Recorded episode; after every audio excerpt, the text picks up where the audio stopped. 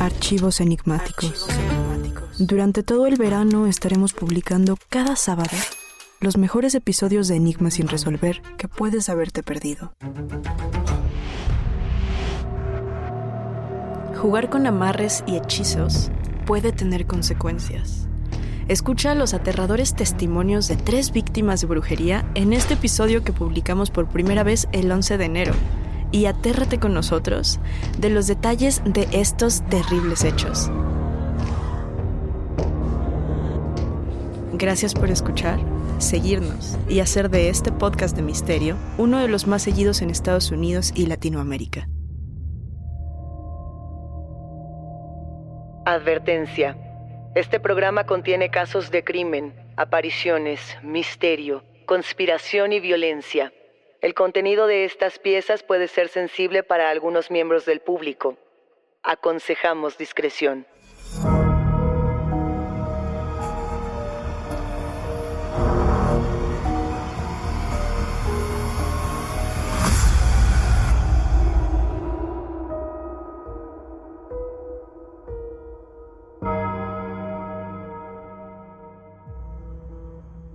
Saludos enigmáticos, bienvenidas, bienvenidos de vuelta a nuestros testimoniales enigmáticos. Este episodio, como saben, trata absolutamente de ustedes, de sus historias y de aquello que quizá no se atrevían a contar en otro sitio. No se olviden de seguirnos en nuestras redes sociales y también de que pueden ponerse en contacto con nosotros para contarnos sus propias historias a través de Instagram, Facebook o enviando un correo a enigmas.univision.net. Recuerden también que pueden escucharnos a través de la app de Euforia o en donde sea que escuchen sus podcasts. Y no, no se olviden de suscribirse o seguir el show para no perderse de un solo suspiro. Cuando pensamos en hechicería, cuando nos referimos directamente a las brujas, tenemos una concepción caricaturesca de cómo se ven, de cómo hablan, inclusive de cuáles son sus hechizos y sus respectivos rituales. Por eso el día de hoy, enigmáticos, quizá deberíamos de referirnos a la hechicería como tal, porque si pensamos en esta caricatura, también nos damos cuenta de cómo nos ha hecho perder de vista muchos ataques de brujería, muchos ataques espirituales que potencialmente pueden tener consecuencias irreversibles. ¿Qué tanto sabemos realmente de la hechicería moderna? ¿Cómo son los actos de brujería que han experimentado los enigmáticos que nos escuchan? Enigmáticos estamos muy al tanto de que al hablar de temas de salud, la recomendación es siempre consultar a nuestro médico para tener la mejor información. Tenemos tres historias. Un frasco que guarda los gritos de las brujas. Una hija que es víctima de la brujería que en realidad es una venganza hacia su padre. Y sí, una mujer que vive las consecuencias de un amarre que le han hecho. Pero antes de contarles todas estas historias enigmáticos, también me gustaría comenzar con mi propia historia. Yo no me había atrevido a contar cosas que me han ocurrido y trataré de hacerlo más seguido en estos episodios testimoniales. Vaya que cuando hablamos de hechizos, de brujería y sobre todo de esta hechicería contemporánea, tenemos mucho de qué hablar. Cuando yo era niña, y debo haber tenido aproximadamente unos cinco años, vivía en una pequeña colonia en la Ciudad de México con mis padres y con mi hermana. A lo largo de una temporada cercana a diciembre, mis papás comenzaron a encontrar en el jardín pequeños envueltitos. Ellos lo recuerdan muy bien, tenían plumas, a veces tenían pedacitos de animales, monedas, estampillas, inclusive mensajes. Mis papás, que no son creyentes de la brujería, tiraban estos pequeños envueltos sin siquiera verlos y no le prestaban mayor atención. El tema comenzó a volverse más grave y, quiero que imaginen enigmáticos que todo esto ocurría en los años 90, a principios de los años 90. El tema comenzaba a ponerse grave cuando en algún punto los vasos de la casa, y esto sí lo recordamos mi hermana y yo, comenzaban a romperse uno por uno. Mis papás compraban eh, vasos porque se rompían y uno tras otro los veíamos como en fila hacían crack, crack, crack y simplemente se tronaban. En un primer momento mis papás le atribuían esto al clima. Decían que como estábamos cerca de Navidad, y hacía mucho frío. Seguramente en estos cambios, choques climáticos, los vasos se rompían. Pero a partir de ello, yo comencé a enfermar y comencé a enfermarme además de un padecimiento delicado en México que es el asma. Y es un padecimiento delicado porque la Ciudad de México en lo particular es una ciudad con mucha contaminación. Me llevaron a distintos doctores y el diagnóstico era el mismo, que yo tenía que dejar la Ciudad de México debido al clima, debido a la contaminación y debido a todo lo que estaba sucediendo. Sin embargo, en algún momento, mientras todo esto sucedía, les quiero contar enigmáticos que fue detenida una mujer conocida en México como la narcosatánica. Estamos hablando de Sara Aldrete. Esta mujer formaba parte, o presuntamente formaba parte, de una red de crimen organizado en México que se caracterizaba por hacer rituales, particularmente con niños, especies animales e inclusive con personas adultas, para sumar a su poder. Por eso se les conocía como narcosatánicos. Es detenida ella y es un poco desmantelada esta red, aunque se dice que la red continuaba, pero en ese momento el anuncio en las noticias es que se había desmantelado esta red. Y es en ese momento cuando la vecina que vivía frente a casa de mis padres nos va a tocar la puerta para disculparse con la familia. Mis papás no tenían ni la menor idea de qué era lo que había sucedido ni por qué esta persona llegaba a disculparse. Pero esta mujer, no vamos a decir su nombre, llega a decirnos que ella quería formar parte de los narcosatánicos de esta banda de crimen organizado y que la prueba para que ella pudiera entrar era matar a una persona, y en este caso matarla a través de brujería y que fuera un niño o una niña. Lo que nos comenta la vecina es que la niña que ella había elegido era yo. A los pocos días, yo me atrevería a decir que menos de una semana, nos habíamos mudado ya de esa casa, nos fuimos velozmente y mis papás, que no creen en la brujería y que no creen en este tipo de rituales, decidieron ni cuestionarse siquiera si esto era real o no, sino pensar en el propio hecho de lo que esas energías atraen. Si tú le deseas el mal a alguien, ¿cómo se regresa? ¿Qué es lo que ocurre? ¿Cómo funciona este juego de fuerzas? Nos mudamos, los años pasaron y venturosamente yo no puedo decir que me curé porque el asma no es algo que se cure, pero sí estuve mucho mejor. Lo cierto es que también cuentan mis papás que en alguna época volvieron a esa pequeña colonia en la Ciudad de México para saludar a sus antiguos vecinos y que se encontraron a esta vecina, que decidieron saludarla porque no había mucho más que hacer en esta suerte de perdonar y de seguir adelante, y que esta vecina les contó que el karma la había alcanzado, que su hermano había fallecido de una enfermedad terminal bastante grave y que ella también se encontraba profundamente enferma. Y esa es la historia que yo quiero contarles enigmáticos para que ustedes se sientan con toda confianza de contarnos la propia. Vámonos con este primer testimonio. Es la historia de Adriano.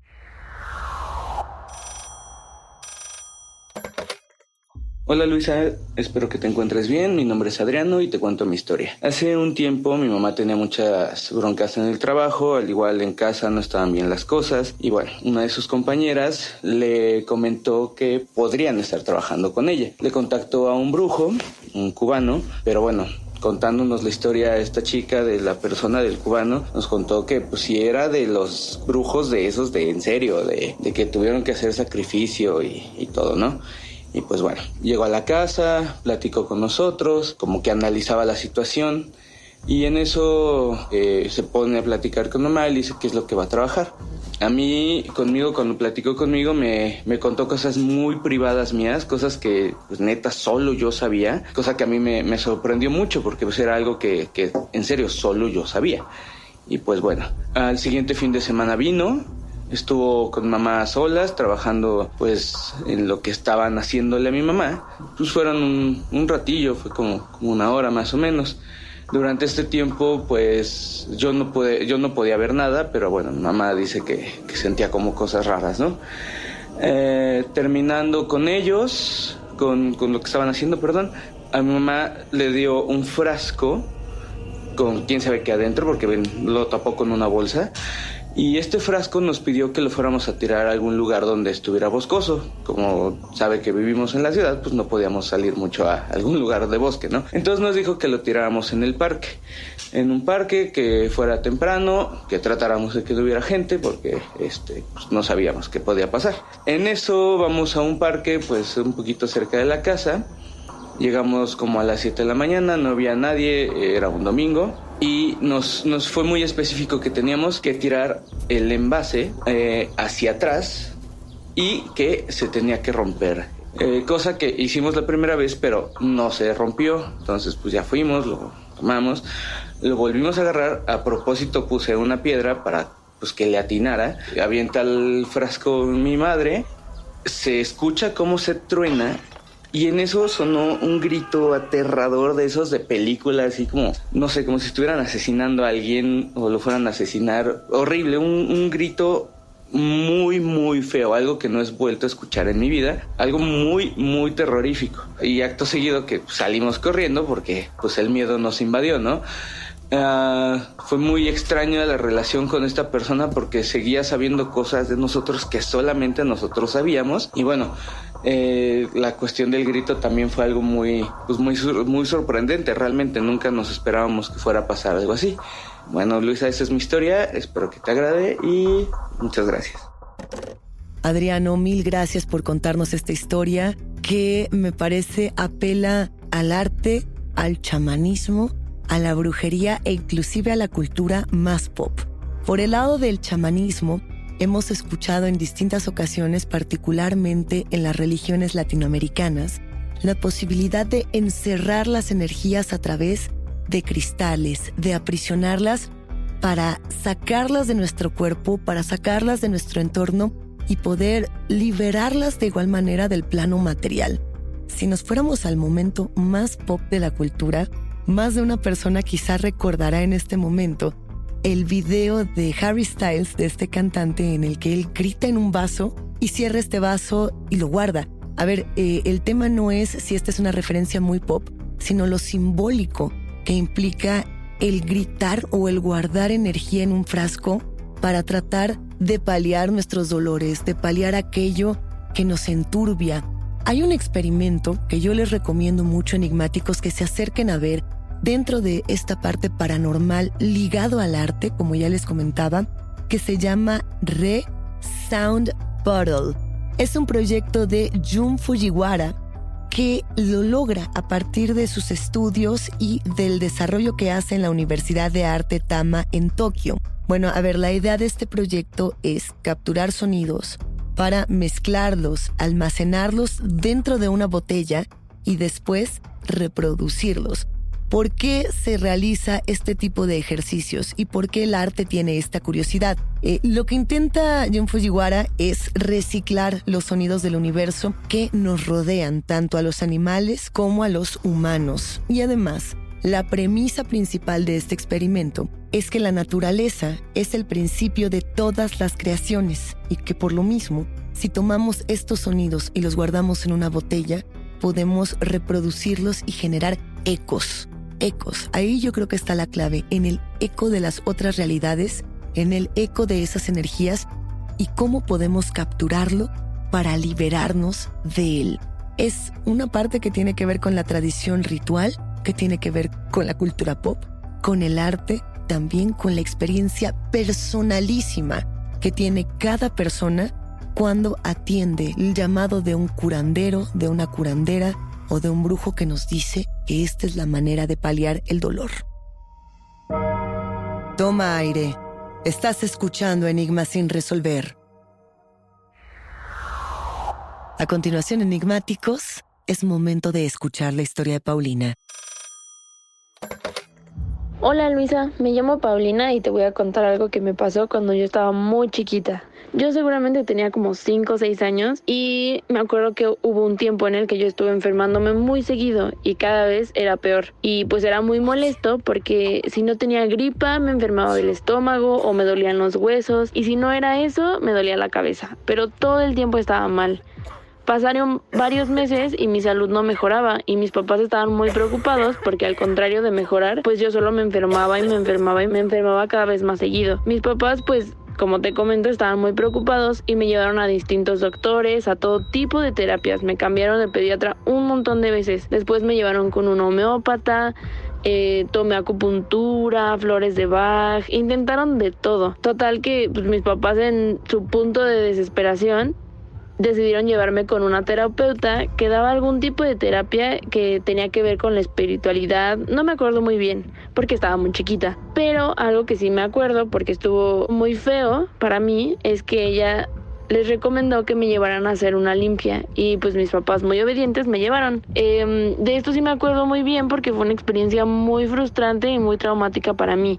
Para empezar yo llevaba en ese tiempo muchos días sintiéndome muy mal. Estaba enferma. Em, no recuerdo bien de qué en ese momento, pero pues como estaba enfermándome constantemente de muchas cosas, ya llevaba días sintiéndome mal. Recuerdo que fue un trayecto en carretera y hacía muchísimo calor, yo llevaba fiebre y como estaba chiquita, pues iba muy inquieta, me quería bajar del carro, iba dolorida del cuerpo, la pasé horrible. El punto es que llegamos a una casita que estaba como en una de estas praderas o en la carretera, o sea, era como un pastizal y estaba la casita. Entonces bajamos y vi una señora no tan grande, la verdad, yo creo que ha de haber tenido unos 50 años más o menos, pero pues aquí empezó lo peor. Es lo que yo recuerdo como lo más feo. Me acuerdo que me envolví en unas sábanas muy gruesas y me dejó un ratote tirada en el rayo del sol. Yo no entendía qué me estaban haciendo y por qué me lo estaban haciendo. Y entonces fue súper frustrante para mí porque pues estaba muy chiquita, no entendía lo que estaba pasando y aparte me sentía muy mal. No recuerdo bien qué más pasó después o sea, durante ese momento. Lo que sí me acuerdo que después de estar tanto tiempo en el sol, me hicieron una especie de masaje en la espalda que fue muy doloroso, como que me jalaban los pellejitos de la columna vertebral. Fue horroroso. Y pues bueno, después de esto, para terminar con el ritual, me hicieron eh, beber como un menjurje de hierbas que sabía horrible. Era como leche mezclado con hierbas. Y pues bueno, al poco tiempo de haberme eh, tomado eso, empecé a vomitar pero lo que salió de mi boca no era un vómito normal, era como una especie de lodo que nunca he vuelto a ver. Y pues fue muy muy feo y muy doloroso. Aparte estuve vomitando por muchísimo muchísimo tiempo. No recuerdo qué más pasó, pero recuerdo que esto duró varias horas, porque para cuando nos fuimos pues ya no había tanta luz del sol. Estaba de noche y como que ya ya era muy tarde. Mm, yo no sabía qué era lo que estaba pasando, solo sabía que pues una mujer me estaba haciendo cosas raras.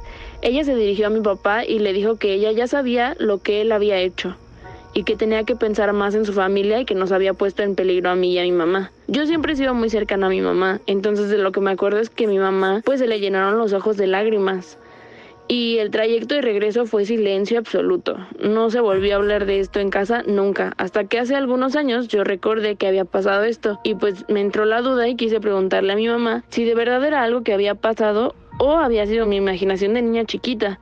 Y pues bueno, me acerqué a mi mamá y le pregunté esto tal cual y lo que me dijo me sacó mucho de onda porque pues su semblante cambió al momento y se puso muy seria. Y me comentó que cuando mi papá era joven había tomado malas decisiones en el trabajo y que se había enemistado con un grupo de gente que era muy poderosa y que era capaz de hacer daño mm, pues de formas muy peligrosas. Y me dijo que lo que ellos creían o la teoría que ellos tenían hasta la fecha era que en el pasado de mi papá había alguien que había intentado vengarse pero que lo dirigió hacia mí fue muy impactante para mí reconectar con esta anécdota y confirmar que en efecto pasó y que no solo fue algo que me imaginé o un sueño, que en realidad pasó. Y pues esta es mi historia que hasta la fecha me hace sentir muy extraña y me parece muy increíble que haya pasado y cómo pasó.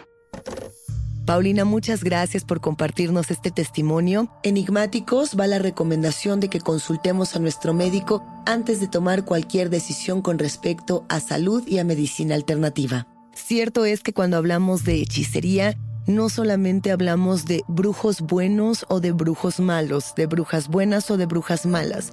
Estamos hablando también de procesos de sanación, de procesos chamanísticos que se llevan a cabo desde los tiempos prehispánicos en todo el mundo.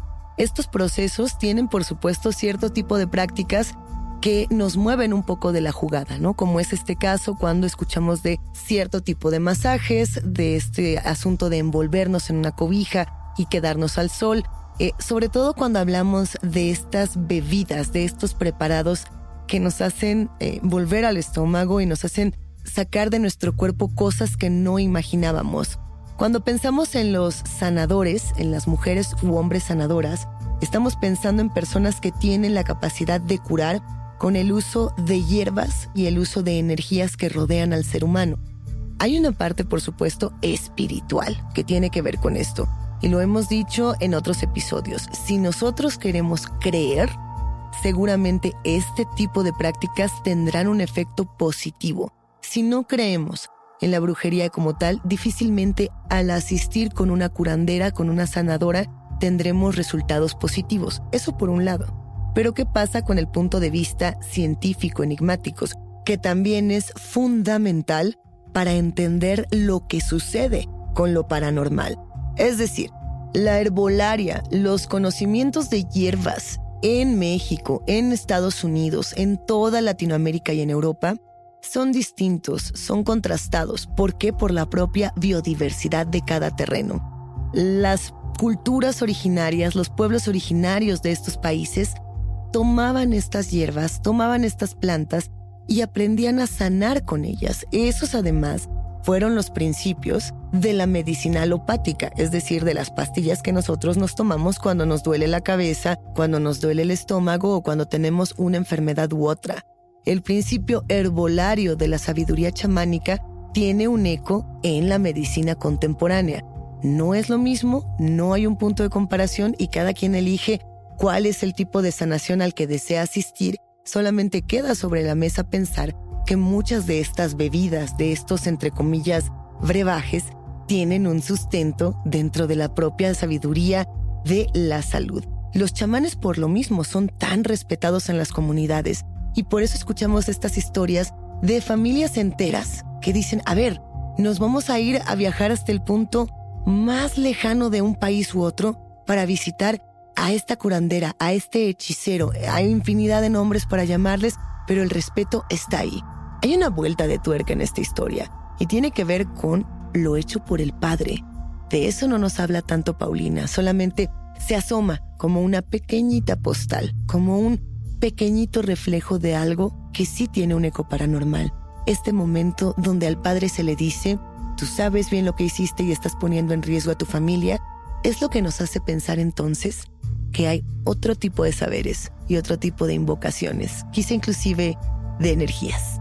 Escuchemos ahora el testimonio de Garasi.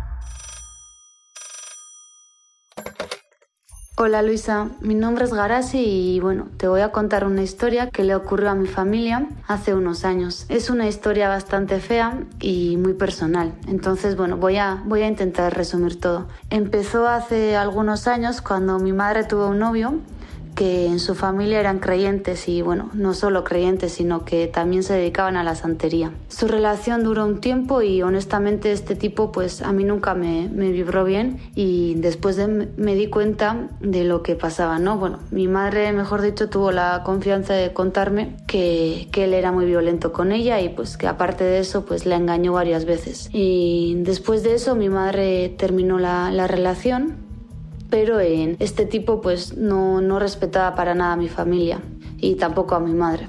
Le, le, siguió llamando, buscando por varios meses y hasta que en una vez se apareció en la casa. Apareció borracho y le pidió dinero a mi madre. Solo así, sin más, y pues mi madre pues obviamente le dijo que no, que no le iba a dar nada y que, y que cómo se atrevía a ir después de todo lo que había hecho, ¿no? Esa noche quedó, quedó ahí la cosa pero él seguía, él seguía mandando mensajes, marcando de, distintos teléfonos, incluso a veces rondaba por la casa. Y pues a nosotras pues nos daba mucho miedo eso. Mi madre y yo vivíamos solas y pues nos sentíamos inseguras, ¿no? Por lo tanto pues nos mudamos de casa, nos mudamos lejos para que él no pudiera encontrarnos. Intentamos salir adelante, abrimos una cafetería entre las dos con, con nuestros ahorros, con lo que teníamos y pues nos empezó a ir muy muy mal económicamente, la verdad. La cafetería no despegaba, a mí en la carrera me empezó a ir fatal, todos mis amigos se alejaron de mí, mi madre tiene EPOC y empezó a empeorar y yo no, no entendía por qué nos estaba yendo tan mal, ¿no? Pero bueno, por sugerencia de una amiga de mi madre, eh, un día vino a la casa y nos dijo eh, que hiciéramos una limpia. Y pues bueno, quedamos en el lugar que nos dijo ella, eh, nos atendieron y bueno, nos dijeron directamente que a mi madre le habían hecho un amarre, pero que como no estaba funcionando, porque ella ya no estaba emocionalmente en ese lugar, pues entonces se estaba traduciendo muy mala suerte para toda la familia, ¿no? Y que si esto continuaba así, podía ser muy peligroso no solo para ella, sino que también para mí. Entonces, pues yo sentí mucho miedo, la verdad, y nos dieron dos opciones. Eh, uno, o se, o se deshacía de este hechizo o de este amarre, o la otra opción era que volviera con su ex, o sea, para que el hechizo se detuviera y pues la verdad es que yo no la dejé escoger porque a mí me daba muchísimo miedo que a mi madre volviera a esa relación y pues les pedí que por favor hicieran lo que tuvieran que hacer pero que por favor deshicieran el amarre para que todo esto se detuviera eh, y nos pudiera ir mejor, ¿no? Nos hicieron una cita Tuvimos que volver a ir eh, a este mismo lugar y el ritual honestamente fue horrible. Hubo para empezar un sacrificio animal que sinceramente prefiero no describir ahora porque creo que es muy gráfico y no es necesario. Y bueno, y los síntomas físicos fueron también bastante desagradables y feos. Yo vi a mi madre sufrir mucho, tuvo fiebre varios días, eh, no dejaba de sudar, escupía sangre. Bueno, pues lo que podéis imaginar, ¿no? Muy, muy feo. Pero bueno, al acabar el ritual nos dieron un amuleto que era como una piedrita roja y nos dijeron que no nos los podíamos quitar. Y después de eso, la verdad es que nos empezó a ir muy bien. A mí me empezó a ir muy bien en la escuela, la salud de mi madre mejoró de un día para el otro, la, la cafetería despegó y finalmente nos empezó a ir muy bien económicamente también, ¿no? Y bueno, les quería contar esto, esta es mi historia y les mando muchos saludos y un abrazo. Garasi, muchísimas gracias. Gracias sobre todo por recordarnos que las víctimas de la brujería necesitan en su momento de curación, de sanación, de un espacio de paz. Hay muchísimo que analizar en esta historia enigmáticos. De entrada, los rituales para deshacer amarres no son sencillos, hasta donde yo tengo entendido además, en muchas ocasiones pueden llegar a ser muy costosos tanto económica como emocionalmente. En otros casos se ha documentado inclusive que a las personas que tienen que sortear estos amarres se les mata una, una gallina, hasta donde tengo entendido, en la cabeza para tratar de paliar estas fuerzas, para deshacerse de estas fuerzas. Lo que me llama mucho la atención también es la piedra roja utilizada como un amuleto. Hay muchos tipos de piedras rojas, pero a lo largo de nuestra cultura, a lo largo de las historias, estas piedras han sido deseadas por dos razones. Por un lado, por lo extrañas que pueden llegar a ser, lo difícil de conseguir piedras rojas que van desde rubíes hasta granates hasta piedras con este tipo de tonalidades, hasta también la otra carga simbólica del poder y lo que significa el rojo inclusive como un símbolo de la guerra, del guerrero, de aquel que necesita defenderse a partir de reencontrarse. Este tipo de piedras, por ejemplo, cuando son utilizadas en amuletos, pueden representar varias cosas, independientemente de creer o no creer enigmáticos, hablamos de la estabilidad, hablamos de la fuerza, dos fuerzas necesarias para salir adelante después de que somos amarrados, amarrados al amor, amarrados a las emociones. Se dice que son las piedras protectoras por excelencia, aunque sabemos bien que cada uno de nosotros puede tener su propia piedra. Cada uno de nosotros, como lo decíamos, en esta hechicería tan personalísima, puede tener sus propios símbolos. Pero ¿qué hacemos entonces con estas piedras rojas? Porque se tienen que curar, se tienen que trabajar para que no sea nada más un símbolo que nos colgamos y que nosotros interpretamos. Es todo un tema este de la hechicería y sobre todo las muchas posturas que hay al respecto. Hay personas que se han encargado de decir que aquellos que nos dan amuletos con piedras podrían estar siendo impostores o farsantes que pueden estar lucrando con nuestra salud emocional. Y hay otras personas que también dicen, no va por ahí. Si yo me siento bien portando un amuleto, la fuerza de mi propia persona recae en eso, en mi creencia, en lo que yo estoy haciendo a partir de usar estos amuletos protectores. El jaspe, por ejemplo, es otra piedra roja que se utiliza mucho para aquellas personas que necesitan reconciliarse con la realidad y reconciliarse con eventos que pudieron haber sido muy dolorosos en su vida. Ustedes enigmáticos eligen en qué creer y en qué no creer. Elígense asistir con personas que se dedican a la brujería o no. Eligen también si quieren contarnos las historias cuando han sido víctimas de tratos similares, pero nosotros siempre tenemos las puertas abiertas para escucharles. Hasta aquí llegamos con los testimonios enigmáticos. La invitación, lo saben, queda abierta para ustedes, quienes construyen este podcast, a que nos compartan sus voces en enigmas.univision.net y en nuestras redes sociales.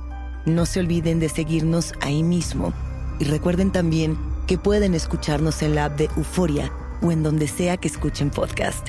Denle follow, suscríbanse a este show en donde sea que nos escuchen y así no se pierden ni un momento de enigmas sin resolver. Yo soy Luisa Iglesias y nos espantamos en el próximo episodio.